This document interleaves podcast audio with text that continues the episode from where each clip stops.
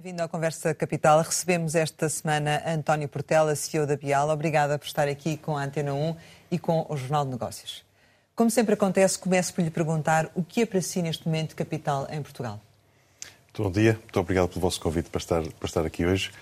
Eh, eu acho que, para mim, capital, hoje e sempre, são as pessoas.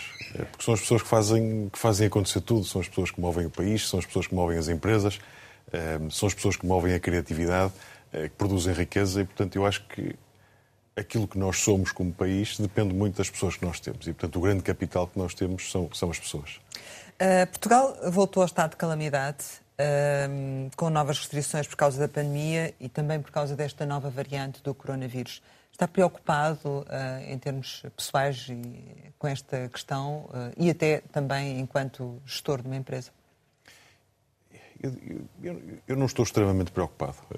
acho que, por um lado, aquilo que nós já conhecemos do, do, do coronavírus permite-nos saber como é que nos temos que defender. Por outro lado, eh, eu acho que, e aqui Portugal realmente teve uma, uma, uma, uma atitude excepcional, as pessoas tiveram uma atitude excepcional na, na, forma como aderiram à vacina. E, portanto, com o nível de vacinação que nós temos em Portugal hoje, temos, obviamente, continuam, continuam a haver eh, novos casos, mas a gravidade dos casos e o número de mortes continua a ser muito limitado para aquilo que poderia ser.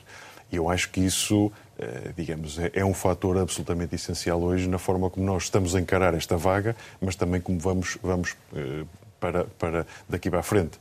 Acho que será muito importante reforçarmos agora com, com a terceira dose e, portanto, mantermos os níveis de proteção elevados, mas acho que se formos capazes de fazer isso e se formos capazes de seguir as regras simples, que eu acho que todos sabemos, a questão das máscaras, do distanciamento social, eh, eu acho que não temos motivo para grande preocupação. Isso significa que concorda também com as medidas que o Governo desde já uh, avançou, ou do seu ponto de vista até se poderia ter ido um pouco mais longe, ou pelo contrário? Globalmente estou de acordo, ou seja, eu acho que aquilo, aquilo que o Governo nos está a dizer é, está a alertar-nos de que se pensávamos que a pandemia já tinha acabado, que o coronavírus já tinha acabado, que não, não ia haver novas vagas, não é bem assim e, portanto, no fundo está-nos a alertar cuidado. É preciso usar as máscaras, é preciso distanciamento, é preciso termos os certificados, continuamos com um bom ritmo de testagem eh, e, portanto, eu acho que não é necessário eh, nada mais excessivo. Aliás, eu espero que, que, não sejam necessárias medidas excessivas, como toda a gente espera. Hum. Uh, acho, não, acho que não espera. está a ser também sobrecarga para as farmácias com a, com a questão do nível de testagem que está a ser exigido? Não é demasiado? Nós precisamos de ter, ter, a capacidade de testar. Eu não sei exatamente se as farmácias têm capacidade para testar a este nível ou, ou, não. Aquilo que eu acho que será preciso ver é, se as farmácias estiverem nesse nível, que meios alternativos podemos utilizar os centros de saúde, ou seja, que meios alternativos é que nós podemos usar para manter este nível de testagem eh, relativamente forte e conter os surtos que vão, que vão existindo. A Bial anunciou, entretanto, que o fundo que lançou em março do ano passado para apoiar iniciativas eh, de combate à pandemia chegou a meio milhão de euros. Esta é uma iniciativa que vai ter continuidade? Esta é uma iniciativa que, no fundo, foi para responder ao grande número de solicitações que tivemos, eh, de todo tipo, quer de, de cariz na área da saúde, de equipamentos, os, os, os, que eram necessários para manter os, os, serviços de saúde a funcionar, mas também de, de cariz social, eh, nomeadamente nas, nas, nas zonas limítrofes de onde, de, onde, de onde nós estamos, onde tivemos muitíssimos pedidos de apoio. Eh, e acabamos por disponibilizar um fundo de meio milhão de euros para poder fazer, digamos, dar algum, algum apoio. Mas vai ter continuidade agora ou não? Eh, neste momento nós não, não temos, digamos, não temos intenção de continuar, a não ser que as coisas, digamos, se mantenham com esse, com esse nível de, de, de gravidade e de necessidade de apoio. Também é um bocadinho aquilo que nós sentimos eh, de que, de que é necessário e que nos pedem. Considera que tem havido uma, eh, um bom equilíbrio entre a manutenção da saúde e as questões eh, de salvaguarda da economia? Tem sido uma, uma gestão muito difícil. Eu acho que ninguém estava preparado para viver uma pandemia com o impacto que esta teve.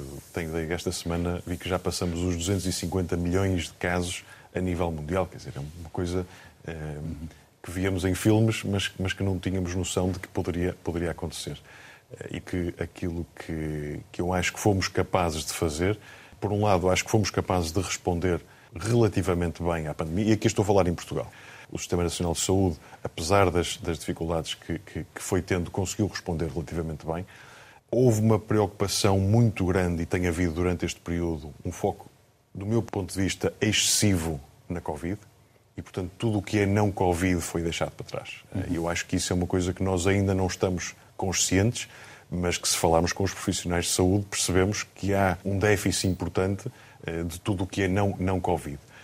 Em termos da economia, eh, eu acho que, obviamente, que houve, digamos, é difícil conjugar, conjugar as duas coisas. Quando se para não só um país, mas quando se param os países todos, eh, é difícil conjugar aquilo que. Mas, genericamente, em Portugal, acha que foi bem conseguida essa divisão, esse, esse equilíbrio? Olhando hoje para, para trás, todos nós dois ou três meses depois de começar a pandemia, pensávamos que ia ser muito pior. E, portanto, eu acho que, dentro daquilo que aconteceu e com a dimensão que aconteceu, acho que a resposta que, que a economia deu eh, foi positiva. Na sua opinião, há necessidade de, de manter os apoios do Estado nesta fase? Há uma parte importante da economia que foi muitíssimo afetada pela, pela pandemia. O setor do turismo, eh, restauração, ou seja, há, há, há, uma parte grande da economia que foi afetada. Há uma parte que não foi tão afetada pela, pela pandemia. E, portanto, eu acho que se deveria olhar para os diferentes setores e provavelmente há setores que necessitarão ainda de manter algum apoio para, para as coisas funcionarem. Há que criar condições para os outros setores funcionarem de forma autónoma. Eh, eu, eu, eu acho que nós, nós às vezes vivemos demasiado focados e agarrados aos apoios e isso não é bom para, para o país. Ou seja, eu acho que há muitas empresas que obviamente foram afetadas, mas que não tiveram uma grande afetação e, portanto, essas empresas têm que puxar pelo país, têm que se conseguir desenvolver. Aquelas que eh, ficaram mais lá para trás, que continuam a ser muito afetadas, essas provavelmente eh, necessitam de algumas. É preciso fazer essa seleção e perceber quem é que ainda precisa ou não. Falando agora um pouco mais em concreto da, da Bial, qual é que foi o impacto da, da pandemia no vosso negócio? O impacto foi, foi significativo. Eh, portanto, como disse há pouco, nós, nós não trabalhamos com, nem com vacinas, nem com medicamentos nesta área, nesta, na área da, da, da Covid. Eh, e, portanto, ou seja, o impacto eh, que tem é um impacto importante porque quando há uma redução muito importante do número de consultas uh, médicas, há uma redução enorme no número de prescrições. E sentiram isso? E, portanto, vendem-se menos medicamentos. E, portanto, nós sentimos que nas outras áreas não Covid, que houve uma redução uh, do, do, consumo de medicamentos. E continua a sentir isso? Sentimos menos agora. Eu acho que sentimos mais no final do ano passado e durante o primeiro semestre deste ano foi, digamos, com, com os lockdowns que existiram por toda a Europa, nos Estados Unidos, foi, foi bastante importante. Isso traduz-se em números em quanto? Nós, o ano passado, agosto, setembro do ano passado, lançamos o nosso, o nosso medicamento para o Parkinson eh, através dos nossos parceiros nos Estados Unidos, no Japão e na Coreia. Coreia do Sul. Na Coreia do Sul. E tínhamos, digamos, os nossos parceiros tinham uma expectativa de crescimento do, do, produto que ficou muito abaixo daquilo que estava, daquilo que estava, que era esperado, porque o número de consultas foi muitíssimo mais baixas e, portanto, não apareciam novos doentes, eh, porque os doentes ficavam em casa e não tinham as consultas e, portanto, o número, o, crescimento que teve foi muito inferior àquilo que nós julgávamos.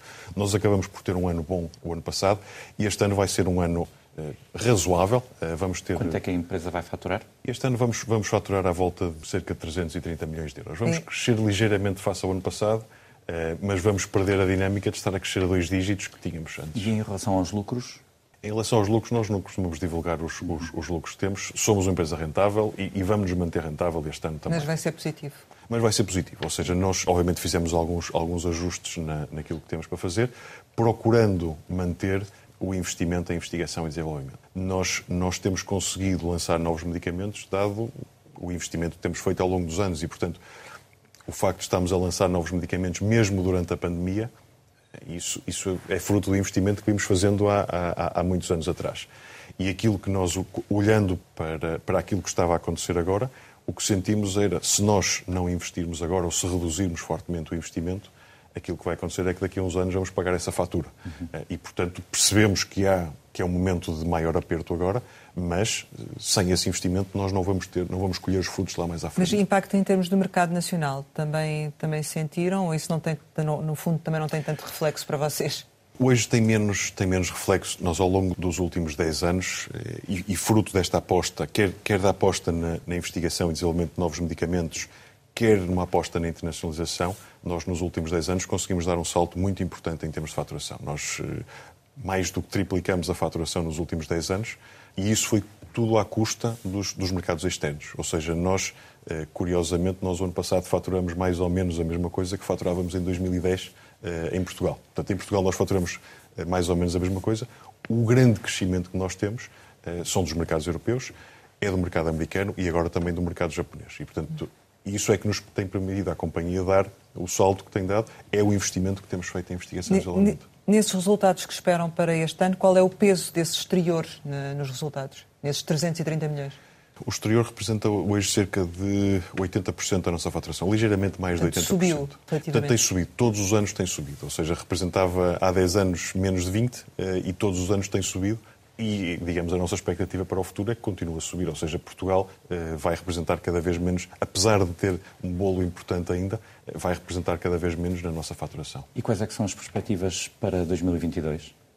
Como disse há pouco, nós, nós, em alguns dos principais mercados mundiais, estamos a lançar o nosso medicamento para o Parkinson e, portanto, este ano foi um ano de relativamente mau arranque em termos, em termos disso. Aquilo que esperamos é que 22 seja um ano já muito mais tranquilo e, portanto, um ano de crescimento para nós. E, portanto, nós esperamos que 2022 seja um ano que podemos crescer, voltar a crescer a dois dígitos.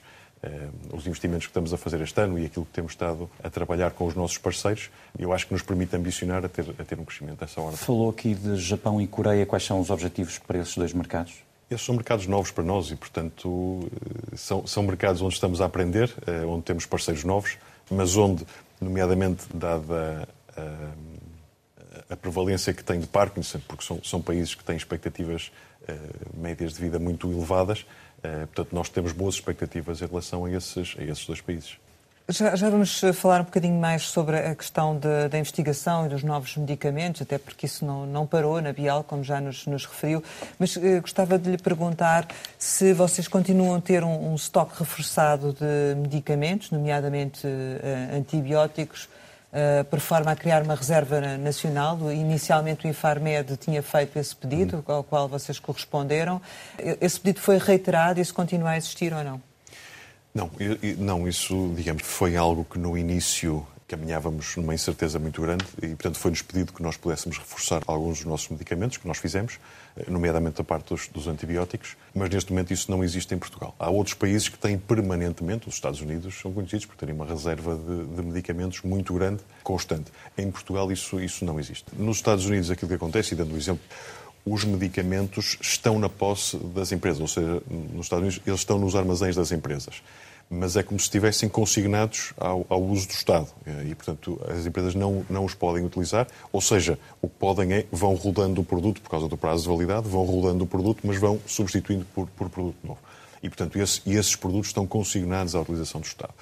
É, é uma política diferente, ou seja, é uma política para, para fazer face a uma catástrofe. Eh, nós, nós em Portugal, eu acho que somos de brandos costumes e, portanto, não temos grande política de, de fazer esse tipo de planeamento para, para que isso possa acontecer. Mas... mas, na verdade, se houver alguma situação, Portugal não tem uma reserva, não é? Não, nesse, nesse sentido. Sim, se acontecesse um desastre, eh, obviamente nós estamos a falar em casos hipotéticos, mas se acontecesse um desastre natural, uma catástrofe natural muito grande, nós não temos uma reserva. No fundo, nós temos, nós temos aquilo que existe nos armazéns, mas eh, se isso acabasse e nós não tivéssemos capacidade de fornecer mais, eh, é verdade, faltariam medicamentos. Continuam a apostar em, em novos medicamentos, certo? Uh, e essa, essa área da, da, investigação e dos projetos continuou uh, e continua a 100% ou tiveram também que fazer alguma redução a esse nível? Nós continuamos a fazer a nossa aposta, uma aposta muito forte na área de investigação e desenvolvimento. Eh, digamos, eu, há bocadinho dizia-vos, nós triplicamos a nossa faturação nos últimos 10 anos e isso só foi possível porque fizemos uma aposta em investigação e desenvolvimento. Sem isso não teríamos, não teríamos conseguido fazer isso. E, e a partir daí, porque conseguimos entrar em mercados eh, como os Estados Unidos ou, ou, ou os grandes mercados europeus, o Japão, a Coreia do Sul, a China, nós só conseguimos fazer isso porque temos medicamentos inovadores, que levam valor a esses, a esses mercados. E, portanto, nós não só continuamos a apostar e nós dedicamos cerca de 20% da nossa, da nossa faturação à investigação e desenvolvimento. Quantos projetos é que estão em investigação neste momento? Nós temos os nossos próprios projetos, temos cerca de oito projetos internos, mas o ano passado, em, em agosto do ano passado, fizemos a aquisição de uma startup nos Estados Unidos, em Cambridge, em Massachusetts, eh, para reforçar a nossa, o nosso pipeline. Portanto, nós eu costumo brincar a dizer que fizemos uma compra online, porque na altura não se podia viajar, nem eles vieram cá, nem nós fomos lá, e portanto fizemos o trabalho todo, eh, quer a negociação, quer depois o trabalho com eles, Fizemos tudo por videoconferências, mas adquirimos uma empresa que, que está a investir em desenvolver novos medicamentos para a área do Parkinson que possam ser e, aqui os tratamentos que existem hoje para o Parkinson são tratamentos sintomáticos, portanto, tratam os sintomas do Parkinson. O que esta empresa está a desenvolver são medicamentos que potencialmente alteram o curso da doença. E, portanto, digamos, estamos a, não só estamos a investir, como estamos a procurar ir um passo mais além, a procurar ir buscar ainda mais investigação de ponta, abrir-nos, digamos, eu há bocadinho dizia, eu gostava que nós, durante esta década, comercialmente estivéssemos nos Estados Unidos, demos um primeiro passo já estando ao nível da investigação. E, portanto, nós hoje temos um laboratório, uma pequena equipa nos Estados Unidos, que está a fazer investigação de ponta e com os quais estamos a aprender muito. E, portanto, não só continuamos a fazer, como estamos a reforçar a nossa aposta. Estão também a desenvolver uma, uma fábrica que será dedicada em exclusivo à, à produção de antibióticos. Um, a produção dessa nova unidade já, está, uh, já estará em marcha em 2022? Sim, estará em, em, em 2022. Portanto, nós produzimos dois antibióticos eh, aqui em Portugal. Eh, um deles, eh, o Clavamox é conhecido, é, acho que é o antibiótico já toda a gente deve ter tomado Clavamox em Portugal, é o antibiótico mais usado em Portugal e o princípio ativo é o antibiótico mais usado hoje em todo, em todo o mundo. Nós estamos a fazer uma ampliação bastante grande das nossas instalações e da nossa capacidade fabril, que não paramos durante, durante este período, mas uma das coisas que percebemos, porque nós precisávamos de mover, de tirar a fábrica dos antibióticos atuais, e nós consideramos ou fazer uma ou, ou ou levar para fora, fazer outsourcing da, da, da, produção. E aquilo que percebemos é que existem muito poucas fábricas de antibióticos na Europa. Isto foi antes da pandemia ter acontecido, mas percebemos que existem muito poucas fábricas de antibióticos na Europa. E as que existem são muito caras. E, e portanto, em Portugal, então, nem se fala, não é? Em Portugal existe uma também, mas, mas obviamente existem muito, muito poucas, poucas, fábricas de, poucas fábricas de medicamentos, não é só de antibióticos, existem muito poucas fábricas hoje de medicamentos em Portugal. Eh, e, portanto, nós decidimos fazer uma aposta estratégica em termos, eh, digamos, uma fábrica de antibióticos que possa não só fornecer Portugal, mas também os países para onde nós exportamos os antibióticos. Em termos nacionais, uh, refere que, que, que, a questão dos antibióticos em termos nacionais não vai, não vai aumentar. Em termos gerais, vai ser assim, ou seja, é um mercado que, que está estável e que não, se não há expectativa de crescimento, é isso? Sim, o mercado dos antibióticos, aliás, o mercado dos antibióticos durante a pandemia caiu cerca de 40%, porque obviamente ao estarmos todos em casa, ao não andarmos a passar vírus uns para os outros, ao estarmos de máscara também, fazemos com que haja muito menos, muito menos infecções e, portanto, o mercado caiu 40% durante, durante este período, o que de alguma forma é boa, é bom que isso tenha acontecido, porque há, digamos, em todo o mundo há um excesso de uso de antibióticos, o que é uma preocupação grande das autoridades, porque os antibióticos, eh, digamos, já há bastantes resistências aos antibióticos, há muito poucos antibióticos novos, ou quase nenhum antibióticos novos, e, portanto, se surgirem vírus muito resistentes, será muito difícil que os antibióticos atuais sejam capazes de, de, de, responder a essas ameaças. Mas isso também teve a ver com aquela questão que falava há pouco da, da falta de diagnósticos, de menos consultas, eventualmente, ou não? Não, não, não, não necessariamente. Eh, eu acho que a questão dos antibióticos foi mesmo porque houve muitíssimo menos, menos infecções. Eu acho que noutras áreas, eh, digamos, eu, eu costumo dizer, as áreas que não doem, um colesterol, uma diabetes, um Parkinson, eh, as áreas que não doem são áreas onde as pessoas deixaram de ir ao médico, deixaram de fazer o seguimento que normalmente fariam, eh, porque se protegeram. E essas aí, em termos de quebras, qual foi, qual foi a quebra registrada no mercado nacional? As áreas variam muito. Eu acho que quanto menos, ou seja, quanto mais dói, menos decresceu. Há sempre uma, uma questão bastante polémica que é a introdução de medicamentos inovadores no, no mercado. E nos últimos tempos temos assistido muitas vezes a que só quando determinados casos vêm para a comunicação social é que o Estado chega à frente para, para a compra desses medicamentos inovadores. Por que, que isto a, acontece? A, investigação de novos medicamentos é muito cara. Uh, e por alguma razão só há algumas empresas que fazem, que fazem investigação. Há muito poucas. Uh, porque é muito cara e é muito difícil. eu não sei se tem ideia, mas nos últimos 10 anos na Europa, só cerca de 30 empresas é que foram capazes de desenvolver medicamentos inovadores. Só 30 em 10 anos, não é no último ano, nos últimos 10 anos. E, portanto, é muito difícil desenvolver novos medicamentos, digamos que, que, que, durante o período de testes eh, de 10 ou 12 anos sejam capazes de mostrar que são eficazes e que são seguros, porque muitos outros são testados e, e por alguma razão ou outra, vão falhando. E o investimento é enorme, não só naqueles que chegam, mas também muito, e eu acho que muitas vezes as pessoas esquecem disso, há muita investigação que vai para o lixo. Portanto, há muitas moléculas que nós trabalhamos, onde gastamos milhões, dezenas ou centenas de milhões de euros, que depois não chegam ao mercado e vão para o lixo. Ora, é preciso financiar essa, essa investigação. Quando a inovação chega ao mercado, a inovação tem que ter, tem que ter um valor. É, há uma discussão muito difícil à volta, porque é muito difícil, digamos, dar um valor a uma doença, dar um valor à, à vida. É muito difícil fazer isso. É, mas o que é certo é que as empresas precisam de recuperar o investimento ou então não têm esse incentivo. É a mesma questão das patentes. Quer dizer, se não houver patentes, não há incentivo a se fazer, a se fazer o, o, o investimento. Mas o processo também é moroso, burocrático, sempre que é preciso introduzir um desses novos medicamentos, não é? Os processos são sempre morosos. Eh, digamos, as autoridades, eh, e há, isto hoje acontece na maioria dos países, nomeadamente pelas, pelas grandes pressões orçamentais que, que os países têm. É? Obviamente que um país que tem uma grande pressão orçamental, que tem uma grande dívida, tem muita dificuldade em somar novos medicamentos. Em, que é o caso de Portugal. Que é o caso de Portugal.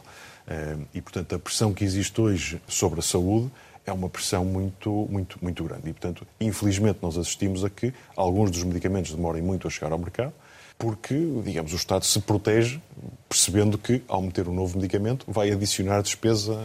A Bial tem recebido uh, alguns apoios comunitários. Quanto é que recebeu nestes anos, em termos de, de apoio da, da, União Europeia? Desde o início, ou seja, desde os primeiros quadros comunitários, que nós temos sempre recebido uh, apoios, candidatamos e temos, temos recebido apoios. Eu não lhe sei dizer exatamente quanto é que nós temos recebido, mas aquilo que lhe sei dizer é que sem esses apoios eh, nós não teríamos sido capazes de fazer aquilo que fizemos hoje. Eh, e, portanto, na nossa perspectiva, estes apoios, quando são bem dados, eh, quando são bem investidos, são absolutamente fundamentais para as empresas darem saltos, de, saltos qualitativos importantes.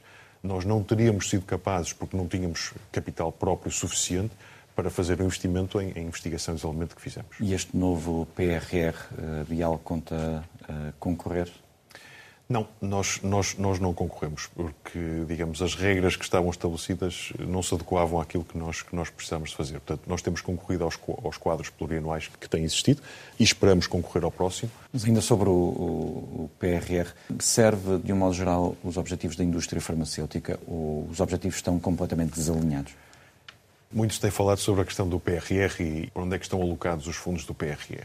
De um lado temos o Estado a defender que está a fazer os investimentos que, tem, que deve fazer, do outro lado temos as empresas a dizerem que é completamente insuficiente aquilo que nós precisamos e aquilo que as empresas, empresas precisam. E acha que é insuficiente?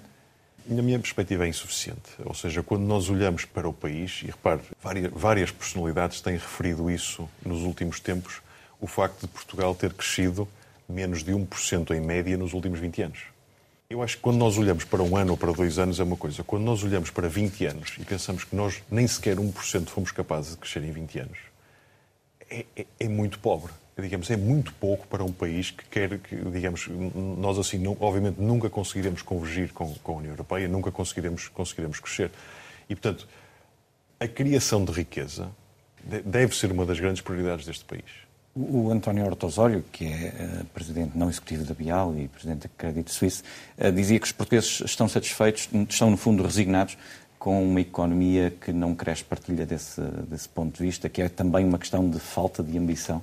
Eu acho que o António tem, tem muita razão naquilo que disse. Porque quando nós estamos satisfeitos com o crescimento, quer dizer, se nós crescemos a 1% ou menos de 1% durante 20 anos, se continuamos a não fazer nada para o alterar, então, digamos, ou estamos satisfeitos ou, ou, ou, digamos, ou somos completamente ignorantes naquilo que estamos a fazer.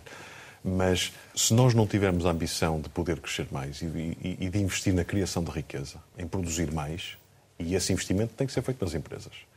Claro que o Estado é importante em termos de regulação, em, ter, em, em termos de, de, do apoio que dá à sociedade, mas aquilo que vai determinar se nós somos um país que vai crescer a 1%, a 3%, a 5%, ou a 7 ou 8, são as empresas. É aquilo que as empresas forem capazes de produzir. E claro que isto não depende, e eu volto um bocadinho àquilo que dizia no início, nós e os empresários não devem estar a, a, sempre à espera dos apoios. Os apoios, os subsídios. Nós devemos ser capazes de fazer o nosso caminho. Mas é preciso termos condições para fazer, para fazer esse caminho, para que se continue a investir. Ou seja, Mas a investigação é difícil, não é? São mesmo necessários esses apoios. Não é só na investigação, ou seja, nós, nós, se nós olharmos para o tecido empresarial português, o tecido empresarial português é fundamentalmente constituído por microempresas, depois tem algumas pequenas, tem poucas médias e tem pouquíssimas grandes empresas. nós temos menos de 1.300 grandes empresas em Portugal. Portanto, são empresas que faturam mais de 50 milhões de euros e têm mais de 250 trabalhadores. Portanto, não são colossos, colossos são empresas que faturam mais de 50 milhões. Só temos 1.200 e qualquer coisa. Ora, ou nós temos a ambição, e eu acho que era isso que o António Hortosor queria dizer, ou nós temos a ambição de que as micro passem a pequenas, que as pequenas passem a médias, que as médias passem a grandes e que as grandes passem a globais. E não há essa ambição? Eu acho que nos falta essa ambição. Mas o facto de ter, termos tido um governo de esquerda até nos últimos anos tem prejudicado essa estratégia? Se olhar para os números dos últimos 20 anos, eu acho que isto é independentemente de, de, do governo que temos. Ou seja, eu acho que como país falta-nos esta ambição. Uh, e se pensarmos um bocadinho, quantas empresas globais é que nós temos hoje em Portugal? Quantas empresas verdadeiramente globais nós temos em Portugal?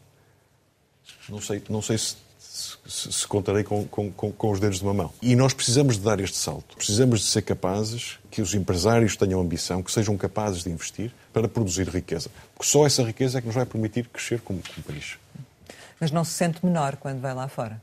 Não, não sinto. Aliás, eh, aquilo que nós temos conseguido fazer acho que mostra que nós somos capazes de ombrear bem, mesmo tendo menos recursos, mesmo tendo uma menor dimensão, somos capazes de ombrear bem com aquilo que se faz lá fora. Eh, e eu acho que os portugueses, quando fazem isso, fazem bem. Mas têm é que ter a capacidade, têm que ter a ambição, têm que ter também uh, capital para o fazer. É preciso que os empresários, e agora meio, meio em jeito de brincadeira, é preciso que os empresários tirem o dinheiro do banco e os ponham nas empresas, investam em inovação, invistam em qualidade, invistam em produzir produtos e serviços de maior valor acrescentado para os poder vender lá fora. Diga uma coisa, que impacto é que está a ter o aumento do preço dos combustíveis uh, e de, dos, dos, transportes na, na, na cadeia do, do, medicamento e no vosso negócio em concreto? Digamos, é, é, igual a todas as outras áreas, ou seja, os, os combustíveis, os transportes, a mão de obra, digamos, as matérias-primas. Uh, tudo tem crescido muito, uh, principalmente nestes, nestes, últimos dois anos. Uh, a Apifarma fez um estudo recentemente onde olhou para as empresas que têm capacidade industrial em Portugal, que são relativamente poucas, e esses custos subiram 30% nos últimos quatro anos, até, até o final de 2020, mas em 2020 subiram 16%. E, portanto, e a, a, nossa expectativa é que isso aconteça o mesmo este ano, que os números sejam é preocupante na nossa área, obviamente, o custo dos transportes e dos combustíveis, muito mais preocupante a questão das matérias-primas, porque há matérias-primas a subir 20, 30, 50, 100%. E isto é muito preocupante quando nós não podemos mexer nos preços dos medicamentos. Hum. Em relação à crise logística, a Bial tem sido particularmente afetada ou, ou, nem por isso? Felizmente não temos sido grandemente afetados. Ou seja, nós eu acho que desde... Apenas um pouco? Apenas um pouco. Uh, e dou-lhe um exemplo onde temos sido. Nós, nós estamos a fazer investimentos grandes, dizia-lhe há bocadinho, em termos da nossa área industrial. Temos as obras atrasadas, porque faltam ferros, faltam vigas, falta isto ou aquilo.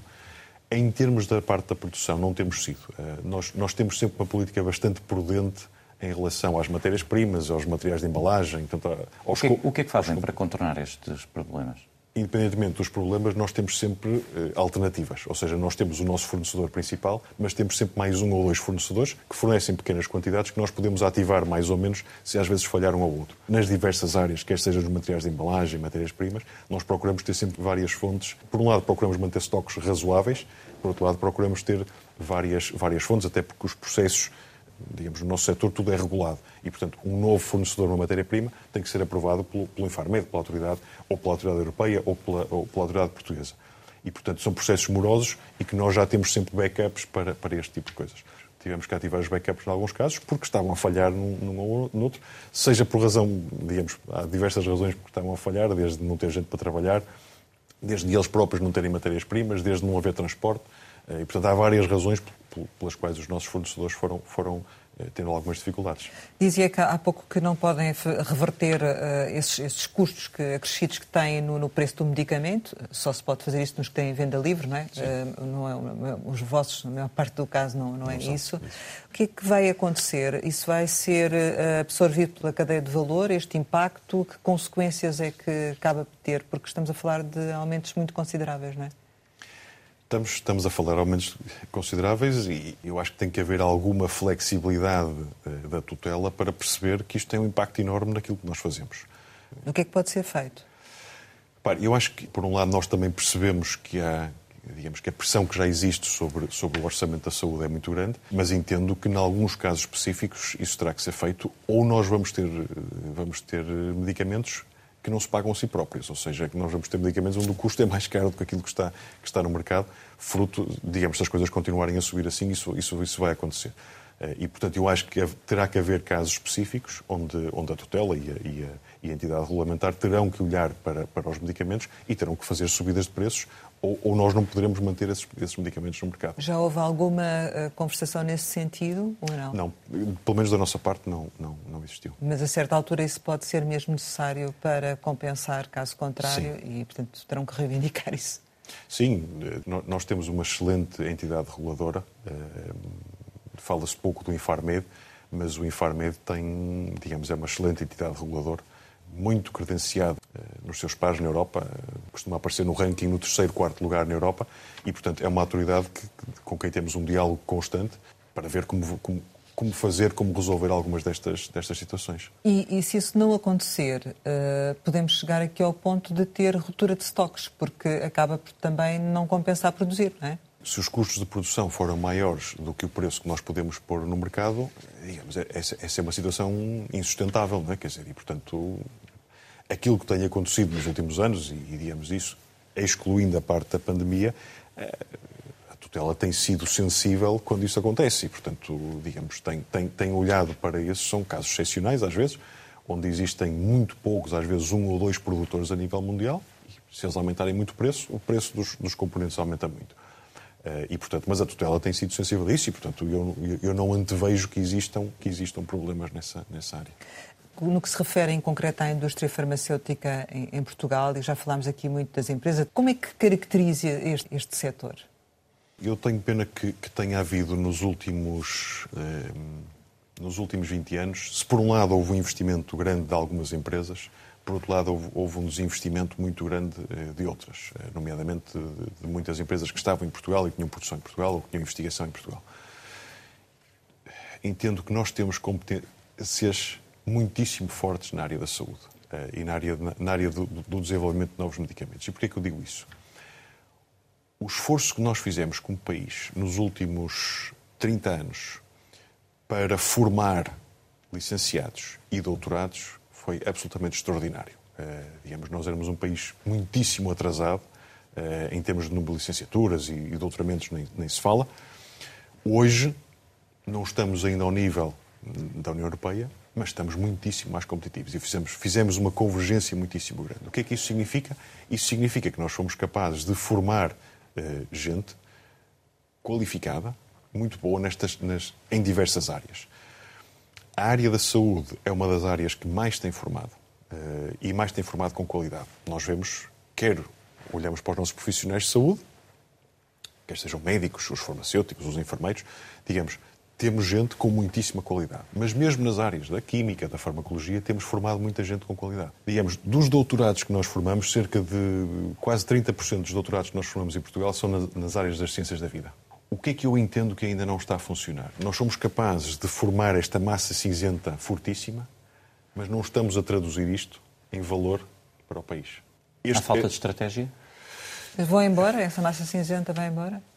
Ou fica a trabalhar nas, na academia, e, portanto, ao estar a trabalhar na academia, não está a gerar valor para, porque não está a trabalhar na indústria, ou então vai trabalhar para fora.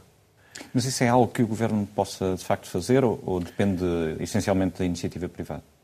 Eu acho que isso depende, eh, eu acho que, como em tudo, depende de várias coisas. Um, depende de como a academia incentiva os seus investigadores. E nós hoje vemos que a maior parte das, das universidades em Portugal incentiva a progressão na carreira apenas com o trabalho que é feito na academia.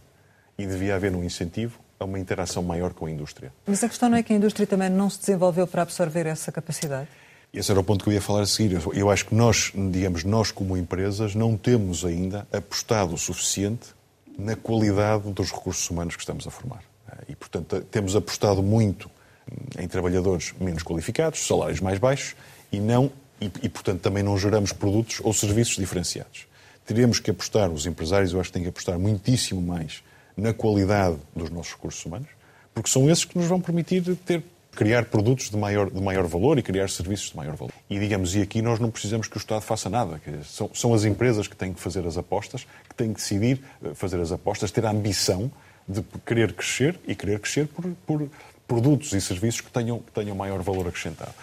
As empresas têm muito para fazer, a academia tem para fazer. O que é que o Estado tem para fazer? O Estado pode incentivar a que, a que haja esse, pagando parte dos, em vez de estar a pagar as bolsas muitas vezes da FCT, pagar com que esses investigadores, ou, ou, apoiar que esses investigadores trabalhem nas empresas. Nós hoje na empresa, eh, nós somos cerca de mil, temos 83% de licenciados e 10% de doutorados.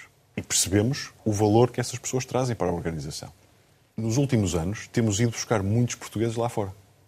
E porquê? Porque foram portugueses que foram imigrando, foram fazer as suas carreiras, foram fazer noutros sítios e que estão disponíveis para voltar para cá. Se houver projetos interessantes, estão disponíveis perspectivas para Perspectivas de futuro. Tem perspectivas. E financeiras. E financeiras também, obviamente. Uh, Diz-se muitas vezes que Portugal ah, pode ser um país de referência nos ensaios clínicos. Partilha desta ideia que acha que este deve ser o caminho nesta área? Acho que podemos fazer bastante mais do que, do que fazemos hoje. Nós, nós fazemos muito, pouco, muito poucos ensaios clínicos em Portugal. Quando comparamos com outros países, nomeadamente da Europa Ocidental, somos os países que menos ensaios clínicos faz. Mesmo Isso é mau. É uma parte significativa da investigação e desenvolvimento que está a ser investida noutros países e que não está a ser investida em Portugal. E o que é que isto permite? Isto permite que, que os serviços, os ensaios clínicos são feitos nos hospitais, são feitos nos, nos serviços dos hospitais. Isto permite que haja recursos financeiros importantes que são canalizados pela indústria farmacêutica para os hospitais, que permite renovar os hospitais, permite remunerar as pessoas, eh, permite testar inovação, permite que os doentes tenham acesso à inovação mais cedo do que ela está disponível no mercado. Repare, a indústria farmacêutica investe cerca de 36 mil milhões de euros em investigação e desenvolvimento na Europa. Os números em Portugal são cerca de 110 ou 115 milhões. Portanto, é 0, qualquer coisa, 0,3% daquilo que a indústria investe em investigação e desenvolvimento, nós temos em Portugal. Dos quais cerca de metade somos nós que investimos. Deixe-me perguntar-lhe também sobre o momento que o país vive. Está, de alguma forma, preocupado com a instabilidade política que se vai vivendo? Eu acho que a instabilidade nunca é boa. Acha que pode penalizar a economia?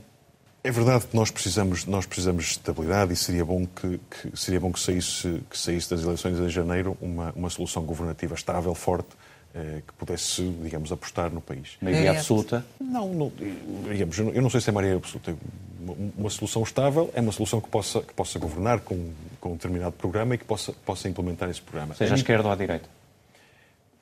uma solução estável. Eu acho que aquilo que nós precisamos em Portugal, e voltando, voltando à questão de, do que é que nós queremos, da ambição que nós temos para Portugal, ou nós somos capazes de apostar no desenvolvimento de Portugal, no crescimento económico de Portugal, e isso, independentemente de ser à esquerda ou ser à direita, ou seja, ou nós somos capazes de fazer esse caminho e deixarmos destas coisas, estamos a crescer menos de 1% ao ano, ou, digamos, ou daqui a 20 anos vamos estar a continuar a ter estas, estas discussões à volta de ah, a gente cresce 1%.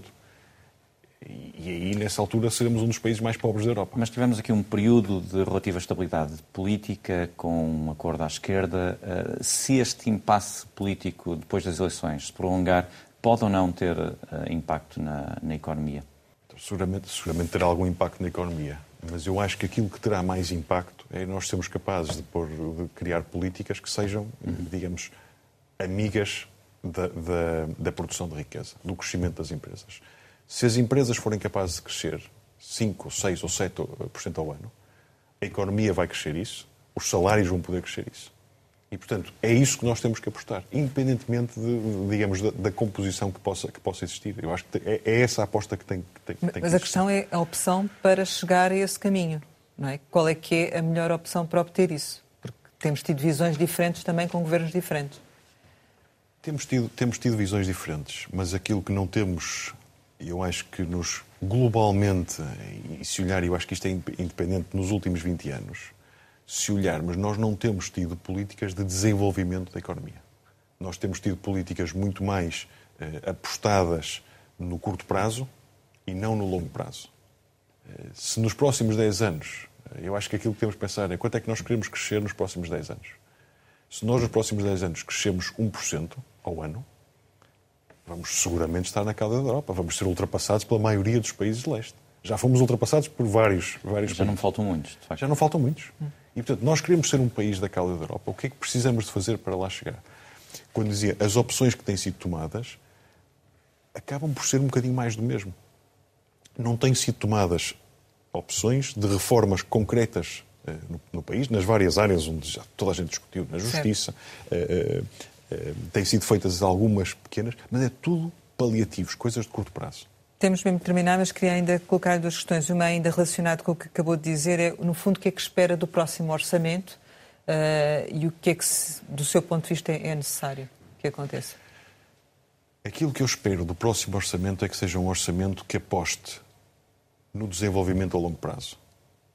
Certo. Pense em Portugal a longo prazo. Como a redução fiscal, da carga fiscal, por exemplo?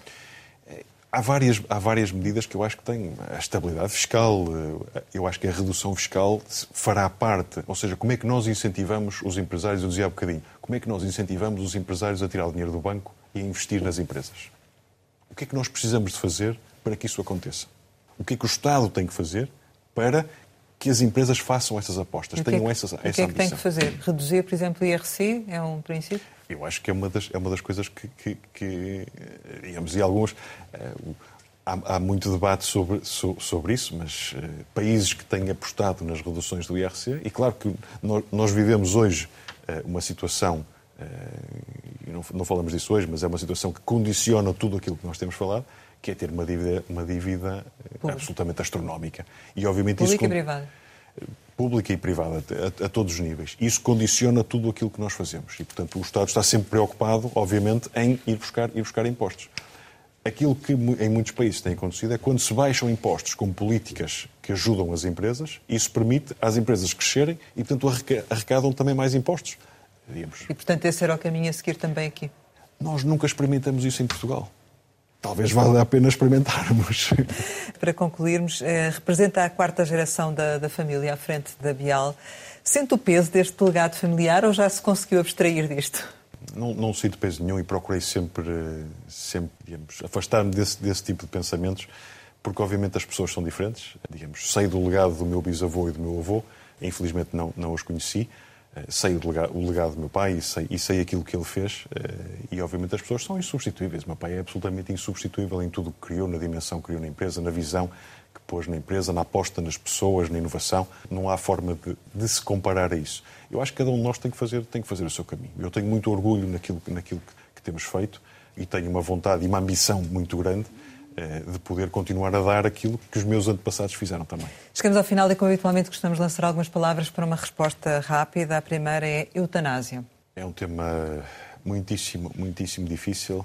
Não tenho opinião formada sobre isso. Serviço Nacional de Saúde? Acho que é extraordinário, nomeadamente comparando com aquilo que eu vejo lá fora, a resposta que nós temos e a qualidade dos nossos profissionais. 1975? Eu diria que foi um ano bom. pelo, pelo, menos no que me toca a mim, acho que foi um ano bom. Porto? O Porto é a minha cidade. Nasci lá, saí, voltei e é a cidade onde eu gosto de viver. Álvaro Portela? Um orgulho muito grande e uma, uma admiração muito grande por, eh, digamos, por uma pessoa que começou do nada, como paquete numa farmácia, e foi capaz de, com uma força de vontade absolutamente extraordinária, de criar um negócio eh, e criar uma empresa eh, pronto, que, nós, que nós, felizmente, temos conseguido dar continuidade. Família? São tudo para mim. As coisas podem correr bem ou mal, eu sei sempre que quando chego a casa tenho, tenho, tenho a família comigo. Natal? É uma época do ano onde as pessoas se juntam e geram momentos bonitos. Desejo? Não é uma palavra que eu gosto muito. Ano novo? Vida nova. Portugal. Portugal é o meu país, é, é o país em que eu acredito e que e gostava que nós fôssemos capazes de fazer, de fazer mais por ele. Todos juntos, eh, porque todos juntos, só todos juntos é que somos capazes de fazer alguma coisa. António Portela, muito obrigada por ter estado aqui com a Antena 1 e com o Jornal de Negócios. Pode rever este Conversa Capital com o CEO da Bial em www.rtp.pt. Regressamos para a semana, sempre neste e esta hora, e claro, contamos consigo.